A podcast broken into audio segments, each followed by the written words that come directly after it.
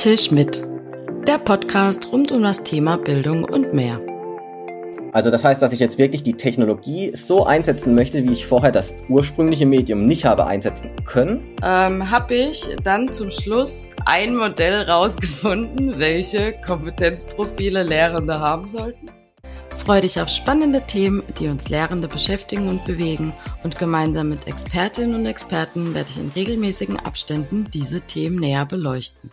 Herzlich willkommen zu einer neuen Folge. Heute mit Konzepte und Modelle. Welche muss man mal gehört haben und welche muss man verstanden haben?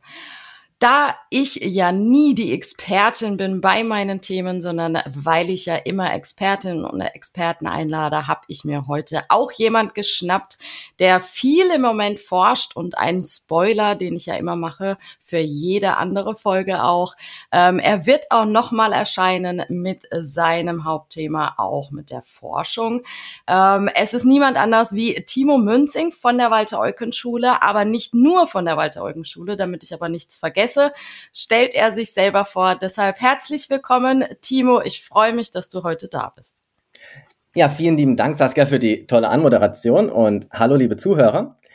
Mein Name ist Timo Münzing, ähm, wurde ja gerade schon ganz kurz erwähnt, was ich tue. Also ich bin eigentlich Lehrer an der Walter-Eugen-Schule in Karlsruhe, kaufmännisch-berufliche Schule, die gleiche Schule, an der Saskia auch noch teilweise ist und groß geworden ist.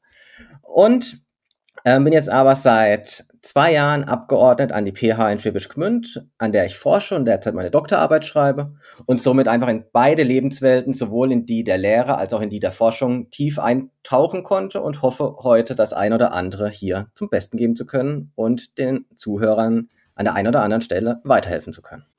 Vielen lieben Dank. Das ist ja ein kurzer Abriss von dir und es gibt ja einen Grund, warum ich dich auch gefragt habe, ob du bereit bist, heute bei dieser Folge mit dabei zu sein. Ähm, ich kenne selber viele Konzepte, viele Modelle und habe mich irgendwann auch gefragt, muss ich denn alle kennen? Muss ich alle umsetzen? Welche muss ich kennen? Ähm, gibt es welche, die ich vielleicht gar nicht kennen muss oder die für mich nicht relevant sind? Und weil ich selber mir schon so viele Fragen gestellt habe, war es natürlich, okay, andere haben sicherlich auch die Fragen. Ähm, deshalb alle reden so von Modellen. Welche Modelle sagst du denn, die muss man kennen, beziehungsweise ganz als allererstes vielleicht für alle Neulinge auch im Digitalisierungsbereich an Schulen, muss man wirklich alle Modelle kennen, Timo? Also grundsätzlich ist, glaube ich, nicht das Wichtige, dass wir einzelne Modelle bis zur Perfektion kennen und vor allem auch nicht, dass wir alle Modelle kennen, sondern das Wichtige ist, dass wir eben als Lehrpersonen nie aufhören dürfen zu lernen und über den Tellerrand hinaus zu gucken. Und dazu gehört natürlich, sich auch mit neuen digitalen Modellen sich ab und zu mal ein bisschen einzulesen, zu gucken, was wird dort getan, was wird da getan. Und dann die Sachen rauszufiltern, die für einen selbst im Unterricht eben am sinnvollsten sind. Und wenn man dann sagt, aus dem Modell ist das für mich unheimlich gewinnbringend gewesen, aus dem Modell das und mit anderen Leuten vielleicht drüber redet, was man daraus macht, dann ist es unheimlich sinnvoll. Aber es ist jetzt nicht so, dass es das eine Modell gibt, das perfekt auf den auf jeden Lehrer trifft und der dann genau dieses Modell umsetzt, dann nach perfekten Unterricht macht und das wäre natürlich am schönsten, ist aber eben nicht so. Und deswegen von mir einfach der Tipp, ja, man sollte sich einfach mal einlesen, wie es einem die Lust, Laune und Zeit eben einfach erlaubt und die Sachen für sich rausfiltern, die auf einen selbst als Lehrperson wirklich passen. Und das ist genau das gleiche, wie es früher immer war, als eine Methode nach der anderen durch die Fachdidaktik gescheucht wurde und dann wurde aus äh, Gruppenarbeit und Gruppenpuzzle, irgendwann das, ähm, das, das Sprachlabor und die smarten Tafeln und also es gibt nicht einfach die eine Methode, die passt, sonst hätten wir die schon längst gefunden, würde ich jetzt einfach mal behaupten. Sondern ich glaube, sonst wärst du auch nicht mehr an der Stelle, oder? Ja, sonst wäre ich vermutlich auch nicht an dieser Stelle. Sondern es muss eben jede Lehrkraft das für sich finden, das auf ihn passt und dann eben aus den Modellen das rausziehen, was für ihn sinnvoll ist oder ihn oder sie sinnvoll ist. Und ja, deswegen würde ich sagen, dass wir jetzt trotzdem die äh, Modelle einfach mal ansprechen und mal durchgehen, um zu zeigen, wo ist es vielleicht mal sinnvoll, da einzusteigen, dass man einfach sich da dann auch einlesen kann, wenn man dann noch tiefere Informationen will, als jetzt in diesen 30 Minuten hier möglich ist. Das ist auch das Stichwort. Wir wollen eine kleine Fortbildung daraus machen innerhalb dieses Podcasts, dass man vielleicht gar nicht unbedingt die Zeit investieren muss, rauszufinden, welche man kennen muss, sondern man hat schon ein bisschen einen Abriss von Timo bekommen und kann jetzt für sich entscheiden. Deshalb, Timo, was ist denn so dein Modell, wo du sagst, okay, damit fangen wir an. Das sind so die Startschüsse von Konzepten, von Modellen, wo man irgendwie so ein bisschen mal in die Richtung Digitalisierung an Schulen geht. Ich würde sagen, wir fangen mit dem 4K-Modell an, weil das einfach so relativ niederschwellig ist, drüber zu reden, um was es da geht. Nicht so niederschwellig, das dann auch sinnvoll im Unterricht einzusetzen, das ist was ganz anderes natürlich. Aber erstmal einen guten Ansatzpunkt bietet, sich Gedanken drüber zu machen, was ist denn sinnvoll bei mir im Unterricht vielleicht umzustellen, worauf sollte ich Acht geben. Und deswegen ist das, denke ich, ein ganz guter Einstiegspunkt. Okay, Und super. Dann bin ich so der Neuling. Warum 4K? Also, wir haben ja in den letzten Jahrzehnten eine unheimliche Veränderung dessen, was unsere Schüler nach der Schulzeit in der Berufswelt eigentlich benötigen, tun und machen müssen. Im Gegensatz zu dem, was vorher war. Vorher war es über Jahrhunderte das Gleiche, dass sich eigentlich die Berufsbilder schon so ein bisschen verändert haben, aber jetzt nicht riesig explodiert sind. Und heutzutage ist es jetzt tatsächlich so, dass manche Experten sogar davon ausgehen, dass bis zu 80 Prozent, das ist jetzt so Zukunftsforschung, deswegen ein bisschen in Anführungszeichen das Ganze, aber bis zu 80 Prozent der Berufe, die heute unsere Grundschüler einmal ausüben werden, noch gar nicht erfunden worden sind. Und jetzt ist die Frage, wie bereiten wir denn Kinder auf Berufe vor, die noch gar nicht erfunden worden sind. Und da macht es eben wenig Sinn, so viel Fachwissen einfach in dem Unterricht einzubauen, wie es bisher gang und gäbe war, sondern wir müssen eben Kompetenzen uns überlegen, die darüber hinausgehen, die höher angesiedelt sind. Und das 4K-Modell zum Beispiel, ähm, das sagt dazu, dass das eben, wie die Ks schon sagen, die Sachen sind wie Kreativität, Kollaboration, Kommunikation und kritisches Denken. Und warum ich finde, dass das ein sehr guter Ansatz ist, wenn wir uns diese vier, ähm, diese vier Kompetenzen einfach mal angucken, sind die unheimlich wichtig zu lernen, sind unheimlich schwer zu lehren. Also wir müssen uns erstmal überlegen, wie wir die überhaupt gut im Unterricht rüberbringen. Und wenn wir dann in Prüfungssituationen reingucken, werden die in Prüfungen zum Großteil nicht abgefragt und zum Teil sind sie sogar verboten. Also wenn wir anfangen, in der Abi-Prüfung Kommunikation einzuführen, dass sie während der schriftlichen Arbeit plötzlich mit ihrem Nebennachbarn reden, dann wird es spannend. Spoiler-Alarm, es gibt noch eine Folge, natürlich zu alternativen Prüfungsformaten. ich komme immer mit Spoilern. Viele spannende Folgen gedreht. Ähm, und auf jeden Fall bietet wenn man sich einfach nur drüber, nach, äh, drüber mal nachdenkt, was diese verschiedenen Kompetenzen bedeuten, schon so viel Potenzial drüber, wie wir unseren Unterricht weiterentwickeln könnten, wie wir Prüfungsformate weiterentwickeln könnten, was dann wieder das eigene Thema ist. Aber dass es eben zum Beispiel nicht unbedingt Sinn macht, jede Klassenarbeit so zu schreiben, wie wir es kennen, sondern vielleicht in einem anderen Format. Dass wir dann der andere Broadcast eben entsprechend, die andere Folge euch zeigen. Und einfach nur diese Gedanken drüber zu machen, das finde ich schon etwas, das ist so viel wert. Und wie spielt jetzt bei dir dieses Modell da eine Rolle, beziehungsweise wenn du jetzt so in einem Satz jemandem, einem Neuling, mir, sagen müsstest, das 4K-Modell ist, und dann müsste ich danach irgendwie wissen, was das 4K-Modell ist. Das 4K-Modell ist letztendlich ein Modell dessen, welche Kompetenzen in der Zukunft für unsere Schüler unheimlich wichtig sind.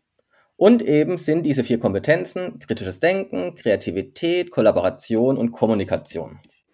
Zusätzlich zu dem Fachwissen oder sagst du, nee, das brauchen wir jetzt nicht mehr, weil wir alles dann durch die vier Kompetenzbereiche ersetzen können? Also das sagt jetzt das Modell an sich nicht so scharf aus. Ich für mich würde sagen, das Fachwissen ist definitiv immer noch wichtig ohne Fachwissen können wir Probleme nicht einfach lösen.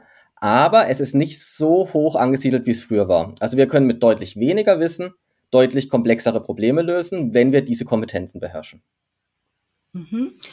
Und jetzt hatte ich dann irgendwann mal, ähm, wo ich mit Tablets gearbeitet habe, nicht nur die 4K gehört, sondern auch den KMK-Kompetenzbereich, die KMK-Kompetenzbereiche und fand dann für mich irgendwie, okay, ich finde irgendwie voll viele Sachen, manche finde ich nicht, so welche soll ich mir jetzt aussuchen, beziehungsweise welchem Modell soll ich jetzt glauben, was ist der KMK-Kompetenzrahmen, deshalb könntest du da so kurz erklären, was die KMK-Kompetenzbereiche sind, aber auch so ein bisschen abgrenzen, wenn man jetzt durcheinander kommt, was man irgendwie machen sollte?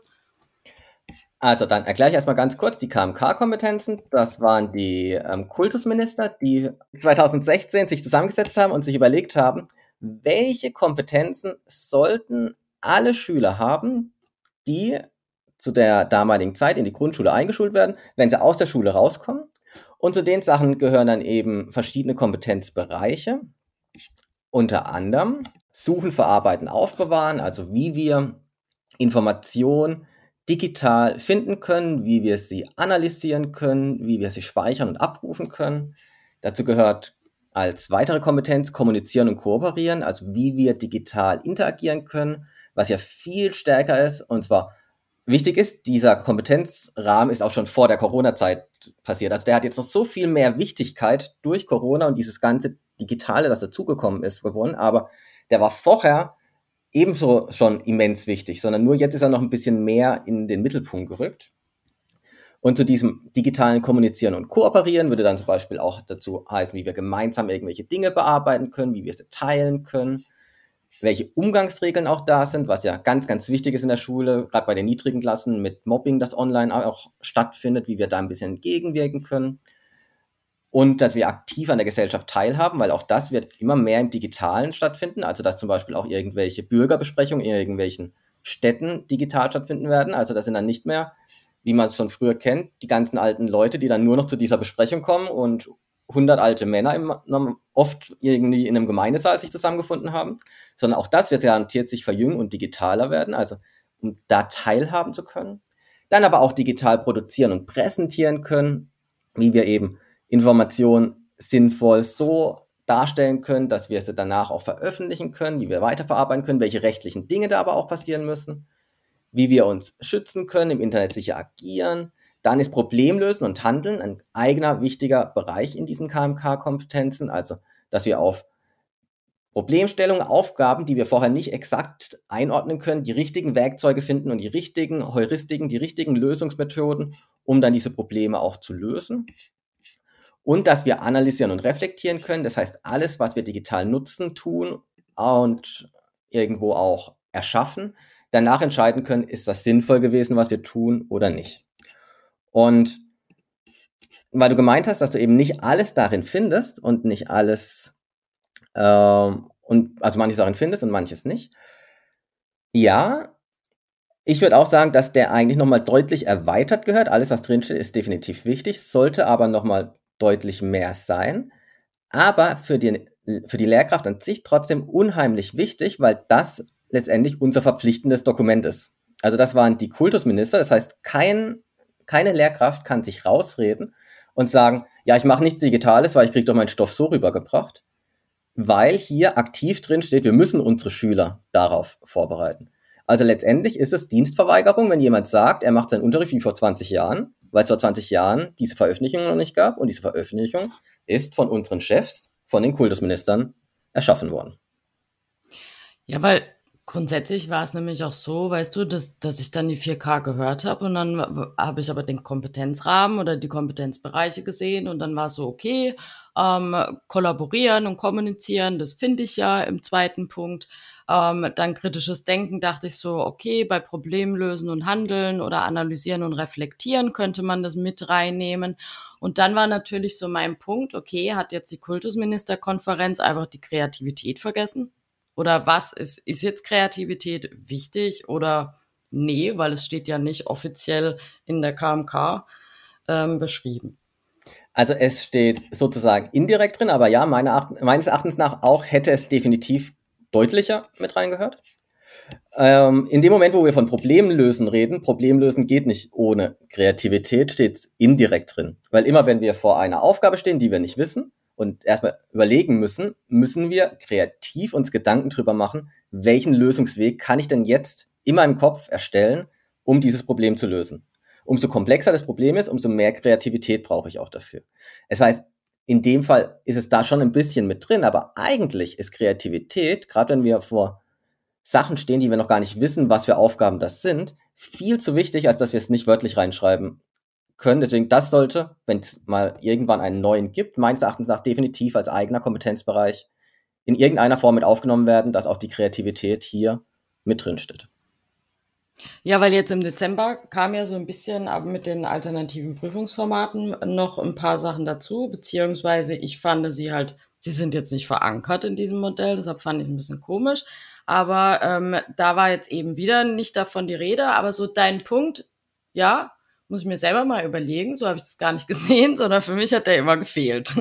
Und, und deshalb war es auch irgendwann so, okay, dann habe ich noch die 21st Century Skills und wir hatten ja die WS 4.0 Homepage und dort hatten wir ja auch so ein bisschen vorgestellt, was wir da machen wollen und da hatten wir die 21st Century Skills und dann habe ich mich so gefragt, okay, sollten wir jetzt die nehmen? Ich fand die ganz gut, weil die irgendwie dann für mich mehr sagend waren, beziehungsweise ein bisschen ähm, ja, ko komplexer oder, oder noch ein bisschen größer geformt und weil dort natürlich viele Dinge zu finden waren. Aber wie siehst du das so? Also sind die 21st Century Skills jetzt eine vollständige Sammlung, beziehungsweise für alle, die die noch nicht kennen, was sind sie überhaupt? Also das Spannende dabei ist erstmal, je nachdem, wo du suchst, wie die 21st Century Skills definiert sind, sind die nicht so eindeutig definiert, sondern es gibt gefühlt 20 bis 150 Organisationen, die mal versucht haben zu definieren, was es denn ist. Und wenn man dann im Internet sucht und man sucht noch länger, findet man wahrscheinlich auch 500 Organisationen, die irgendwann mal geschrieben haben, das sind die 21st Century Skills. Aber es sind eben einige Sachen dabei, die sich da ganz stark wiederholen und das würde ich als das, was wir drunter verstehen, irgendwo zusammenfassen.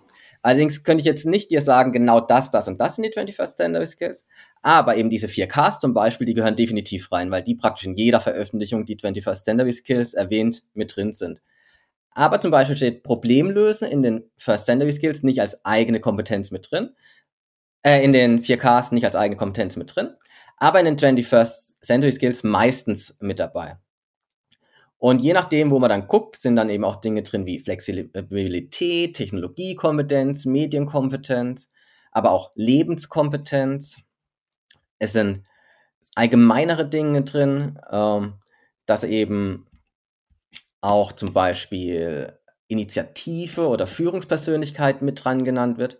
Und also es gibt nicht diese eine Zusammenfassung, was ist die 21st Century Skill, aber deswegen genau auch wieder das, was ich am Anfang gemeint habe, wenn wir uns da einlesen und auf verschiedenen Seiten, was die drunter verstehen, bilden wir einfach für uns eine Meinung, was für uns wichtig ist und was wir denken, dass im Unterricht auch sinnvoll einzubauen ist. Und alles, was jetzt nicht eins zu eins verpflichtend ist, wie die KMK, die ist schlicht und ergreifend für uns die Vorgabe, deswegen sollte die definitiv auch eingebaut werden. Und von allem anderen sollten wir das einbauen, von dem wir auch selbst überzeugt sind. Weil wenn wir versuchen, was im Unterricht einzubauen, von dem wir nicht überzeugt sind, wird es auch schiefgehen.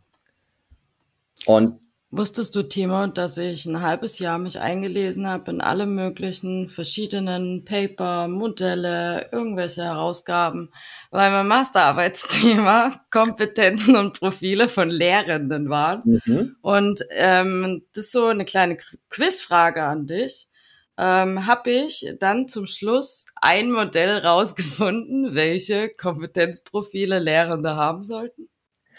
Also ich könnte mir vorstellen, damit deine Masterarbeit gut ausgesehen hat, stand da zum Schluss ein Modell dort. Aber meines Erachtens nach gibt es nicht das eine Modell, das das Richtige gewesen wäre, sondern es gäbe vielleicht ein Modell für den absoluten Musterlehrer, so wie wenn man Crash-Test-Dummies in Autos hat und die wird genau auf die Musterperson geeicht, dass dieser Airbag genau die Musterperson nicht verletzt, aber Personen, die dem nicht entsprechen und 99,999 Prozent, wahrscheinlich 100 Prozent aller Lehrkräfte werden nicht der Musterlehrkraft entsprechen, funktioniert es halt nicht perfekt, sondern die müssen sich zusammensuchen. Und Lehrkräfte sind noch viel, viel komplexer und unterschiedlicher und heterogener als so ein Crash-Test-Dummy im Gegensatz zu normalen Menschen ist. Deswegen glaube ich tatsächlich, nein, es gibt nicht das perfekte Modell, sondern Lehrer sollten viel besser sich in die verschiedenen Dinge einlesen, über Digitalität reden und dann eben automatisch auch über Modelle reden und dann für sich eben das rausziehen, was für den eigenen Unterricht, für das eigene Setting, für das eigene System, Lehrer, Unterricht, Schule, Klientel Fach und allem, was dazugehört, genau das Richtige ist. Ja, also du hast so halb recht. Ähm, ich kam zu einem Modell, ähm, das so riesengroß war, welche Kompetenzen Lehrkräfte alle haben müssen. Ähm, also ich habe eins erfunden und gleichzeitig habe ich es eigentlich wiederum zerstört, ähm, weil ich gesagt habe, dass ein Mensch diese ganzen Kompetenzen gar nicht ähm, innehaben kann und äh, deshalb man eigentlich, wie du genau argumentiert hast, für sich da schauen muss, auch welche Schulart man ist oder wo man auch einfach unterrichtet ähm, und ähm, ja, welches Fach auch, ähm, inwiefern das dann möglich ist. also deshalb, ähm, man hat es, glaube ich, auch noch nicht rausgefunden. Es gibt viele verschiedene. Ähm, dazu können wir vielleicht auch noch irgendwie eine Folge machen. Da müssen wir gucken. Ähm, was wir jetzt so ein bisschen hatten, waren ja welche verschiedenen Kompetenzen nicht nur die Schülerinnen und Schüler haben sollten, sondern eben auch ähm, alle Lehrkräfte, damit wir es überhaupt den Schülern beibringen können. Und was mir aber auch ähm, ziemlich schnell ähm, in ja, während Unterrichten oder ganz am Anfang einfach so 2016, 2017 in die Finger geraten ist, ist das Summer-Modell, was ja den Unterricht oder die, die Unterrichtsinhalte so ein bisschen widerspiegelt. Und da gibt es ja auch dann, oder es gab am Anfang so ein bisschen auch Streit, wie man was sieht. ähm, deshalb auch hier wieder die Frage, Timo, wie ist denn dieses Modell da irgendwie zu verstehen? Und weil es jetzt auch so ein bisschen Unterricht natürlich mit reinbringt, die Unterrichtsinhalte, könntest du da vielleicht so kleine Beispiele nennen, damit man einfach das Modell besser versteht? Also das immer SAMR-Modell, ich weiß nicht, was die echte korrekte Aussprache ist, weil ich es normalerweise immer lese und nicht davon höre. Ähm, wir, dann nennen wir es jetzt SAMR. Ohne Garantie, dass es die richtige ist. ähm, und äh, letztendlich stehen dann diese vier Buchstaben im Englischen für Substitution, Augmentation, Modification und Redefini Redefinition. Und im Deutschen dann eben äh, entsprechend übersetzt Ersetzung, Erweiterung, Änderung und Neubelegung. Und damit ist gemeint, dass wenn jetzt eine Lehrkraft bisher noch nichts mit digital zu tun hat und seinen Unterricht digitalisieren möchte, mehr digitale Kompetenzen einbringen möchte, dass wir erst einmal überlegen, was können wir denn ersetzen? Zum Beispiel, wenn wir jetzt eh schon bei einem kritischen Modell sind, dann nehme ich direkt noch eine kritische App dazu. Wenn wir jetzt eine Quiz-App einfach im Unterricht einbauen wollen ähm, und sagen, wir machen jetzt ein Spiel von an an der Tafel, das jetzt digital ist. Und dann gibt es ja die typischen Apps, dass dann Fragen vorne erscheinen und die Schüler können auf ihrem Endgerät auf die richtige Antwort tippen und kriegen entsprechend Punkte, ob sie jetzt richtig getippt haben oder nicht. Und eine Ersetzung wäre jetzt in dem Fall, wenn ich vorher schon immer Fragen an meine Schüler gestellt habe, vielleicht habe ich da sogar schon eine Art Punkte verteilt. Das habe ich in meinem Schulunterricht tatsächlich, als ich selber noch Schüler war, hatten wir das öfters, dass es Lehrer gemacht haben, dass es dann seinen Gewinner zum Schluss gab. Und wenn ich das Ganze jetzt digital mache, Jetzt habe ich grundsätzlich nicht viel an meinem Unterricht geändert, sondern einfach das, was ich vorher analog habe, hatte ich jetzt digital, habe das Ganze ersetzt. Wenn ich es jetzt noch erweitern möchte, dass ich also irgendwas mit diesem digitalen Medium machen möchte, das ich vorher nicht so einfach habe tun können, wäre zum Beispiel, wenn ich jetzt davon in diesen Fragen Videos einbauen würde. Das ging vorher nicht so einfach. Also wenn mein Lehrer mir einfach nur Fragen gestellt hat in der Schulzeit, ohne dass es da ein Fernseher gab, ohne dass es da ein Beamer gab, ohne dass es dort einen Visualizer gab, dann konnte der mir zum Beispiel keine Videos zeigen. Das heißt, eine Erweiterung wäre, wenn ich jetzt noch irgendwelche Videos vorne zeigen würde. Und eine Änderung ist jetzt, wenn ich tatsächlich das Ganze komplett neu aufarbeite da wird es jetzt schwer bei meinem Beispiel von der Quiz-App tatsächlich. Also das heißt, dass ich jetzt wirklich die Technologie so einsetzen möchte, wie ich vorher das ursprüngliche Medium nicht habe einsetzen können und plötzlich eine ganze Neugestaltung von Aufgaben möglich wären. Das würde ich jetzt vielleicht auf Mathe ein bisschen beziehen, GeoGebra als freies Tool. Ähm, wenn ich jetzt Aufgaben aktiv die Schüler Funktionen beeinflussen lasse und die sehen, wenn ich jetzt einen, von den Parameter ändere, wie sich das Schaubild aktiv verändert, das ging vorher nicht, wenn ich alles nur auf Papier gehabt hätte. Dann hätte ich tatsächlich dieses ganze, diese Aufgabensetzung digital geändert und dann diese Neubelegung, die Redefinition, ist dann so ein bisschen fließender Übergang, also man darf das nicht so ganz strikt sehen, sondern als fließenden Übergang, ist dann auch wiederum das, dass dann eine Aufgabenstellung entsteht, die ich vorher vielleicht noch gar nicht die Möglichkeit hatte, sie irgendwie umzusetzen. Also auch nicht mit größtmöglicher Komplexität, dass ich zum Beispiel 20 verschiedene Schaubilder hätte zeigen können, sondern es geht einfach nicht, das ohne dieses digitale Medium umzusetzen. Und die Kritik an diesem Modell wiederum ist, ja, das wäre jetzt ja einfach, alles, was wir analog haben, zum Schluss digital haben wollen. Das heißt, ein Mehrgewinn haben wir erstmal ja noch gar nicht gemacht, sondern wir haben einfach nur analog in digital umgewandelt. Und das stimmt durchaus, je nachdem, was wir tun. Wenn ich mein Schulbuch von analog in PDF digital habe, dann würde ich sagen, haben wir je nachdem sogar zum Beispiel einen Rückschritt gemacht, weil ich kann nicht mehr gleichzeitig auf meinem Tablet arbeiten und das Buch angucken. Das heißt, da war vorher, wenn ich das Buch neben dran hatte, vielleicht sogar noch ein Vorteil zu sehen. Andererseits ist es aber, finde ich, und deswegen würde ich die Kritik nicht so hart ausdrücken, wie es viele andere tun, eine Möglichkeit, wie Menschen, die ganz, ganz wenig Bezug zum Digitalen haben, und die gibt's und die dürfen wir nicht vergessen, und die sind in der Lehrerschaft so verbreitet, dass wir die auch nicht sagen können, die sind in zehn Jahren ausgestorben, dass die damit die Chance haben, Stück für Stück sich erstmal selbst in die digitale Welt einzuarbeiten. Und wir können von keiner Lehrkraft erwarten, dass sie von 0 auf 100 Prozent die höchsten Problemlösekompetenzen im Digitalen mit den megadigitalen Medien an ihre Lernenden weitergibt, aus dem Stegreif, ohne selbst die Sachen gelernt zu haben. Und deswegen diesen Schritt dazwischen, diese Zeit, die muss man den Lehrkräften einfach geben. Und dann sind es natürlich die Modelle, die jetzt vielleicht für Leute, die schon viel weiter sind im Digitalen, nicht so geeignet sind, aber für diejenigen, um erstmal in diese digitale Welt hineinzukommen, finde ich die absolut gerechtfertigt und die Daseinsberechtigung auch absolut da. Jetzt frage ich dich, aber es ist gar nicht schlimm, wenn du es nicht kennst, aber kennst du die Bleistiftmetapher, weil du es gerade über Lehrkräfte hattest, die vielleicht noch ein bisschen brauchen oder noch sich wehren oder sonstiges? Mir schwirrt irgendwo im Kopf noch so ein bisschen Erinnerung rum, aber ich kriege sie nicht mehr zusammen. Okay, dann kann ich dir kurz was erklären. Ja, gerne. Also und zwar bei der Bleistiftmetapher, aber wir machen es ganz, ganz kurz. Ähm, die kann man gerne auch aufrufen. Es ist einfach so, man stellt sich einen Bleistift vor ähm, und der vorne an der Spitze ist der, der durchrennt, der will es unbedingt umsetzen, der hat unter Umständen drauf, ähm, der glaubt daran und der ist so ein bisschen der, wo man jetzt auch, den man jetzt bei ganz vielen Schulen irgendwie kennt, okay, der ist vorne. Dann gibt's die Scharfsinnigen, das sind die ähm, von der Mine, wenn man das gespitzt hat, der Teil, wo man das Holz sieht bei einem Bleistift.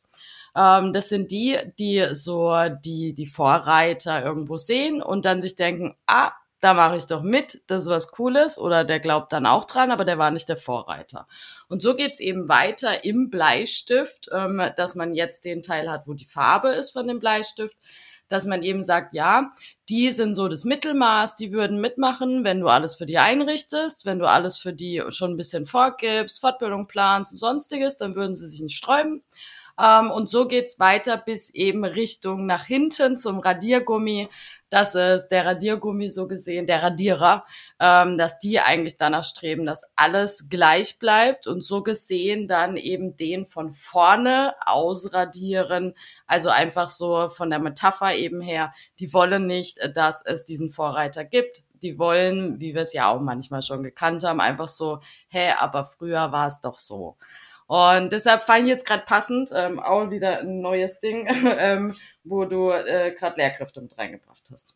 So, wir hatten es aber vom Sommermodell und das ist ja so ein bisschen, wie würdest du jetzt jemandem empfehlen, der neu startet, ähm, wie, wie er anfangen soll? Also, weil wenn du sagst, okay, da gibt's Kritik, soll er gar nicht bei der Substitution anfangen, sondern soll er gleich irgendwo anders einsteigen oder wie was ratest du jetzt demjenigen bei diesem Modell, wenn wir ja sagen, dass eigentlich der letzte Bereich der ist, bei dem ja die super neuen Sachen da sind, die davor nie gingen?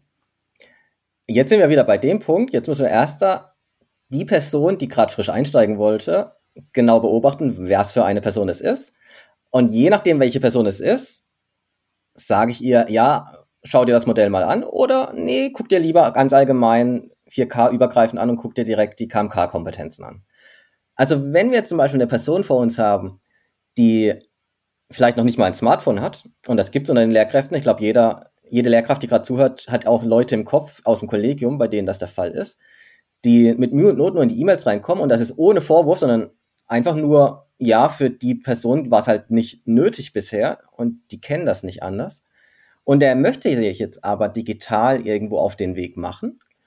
Dann ist das Summer-Modell ein absolut legitimer Weg, weil er erstmal für sich diese Kompetenzen aufbauen muss. Und wenn er für sich erkennt, er kann, er oder sie kann jetzt sein Tafelaufschrieb vielleicht auf dem Tablet machen und hat dadurch noch Vorteile für sich, weil alles viel strukturierter ist. Wir können alte Sachen aufrufen. Und das ist die einzige Änderung, die er jetzt erstmal für ein halbes Jahr macht, dass er versucht, das, was bisher auf der Tafel gelaufen ist, auf dem Tablet aufzuschreiben und mit dem Beamer nach vorn zu werfen. Dann hat erstmal diese Person für sich digitale Kompetenzen gewonnen und kann dann den nächsten Schritt angehen. Und kann sich dann überlegen, vielleicht im nächsten Schritt, wo kann ich denn jetzt wirklich eine Erweiterung meines Unterrichts erreichen, dadurch, dass ich digital arbeite. Andersrum wiederum, wenn es eine Person ist, die eigentlich schon digital die ganze Zeit selbst affin war, aber in der Schule halt nicht viel digital möglich war, weil eben die Schule kein WLAN hatte, weil es in der Schule keinen Beamer gab und die jetzt plötzlich die Chance bekommt, irgendwo das Ganze zu machen, dann würde ich nicht sagen, fang mit dem SAMR-Modell an, sondern dann schaust dir im Größeren an dann lest ihr einfach mal diese KMK-Kompetenzen durch, Google dazu, was das 4K-Modell genau ist, lest ihr dazu Veröffentlichungen durch, schaut ihr an, was andere über die 21 Century Skills machen oder schaut ihr den Podcast von Saskia an. Das wären dann. Anhören. Äh, ja, hör ihn dir an. dann wäre das der deutlich sinnvollere Weg, anstatt erstmal Schritt für Schritt zu gucken, was ich denn digital einfach ersetzen kann. Also es kommt absolut auf die Person an, was sinnvoll ist. Und könnte man da irgendwie, wenn man, wenn jetzt auch welche zuhören, die vielleicht ein bisschen weiter sind, aber sie wollen für ihre Neulinge irgendwie was haben, könnte man da noch einen kleinen Tipp geben, wie man irgendwie demjenigen helfen kann, der eigentlich ein bisschen weiter ist, aber vielleicht Fortbildungsbeauftragter ist oder, oder so an der Schule? Also definitiv, was immer gut ist, einfach über den Tellerrand rauszugucken. Also es gibt nicht die eine Fortbildungsreihe, die eine das eine Modell, die eine Theorie, die diese Person zur Perfektion schafft.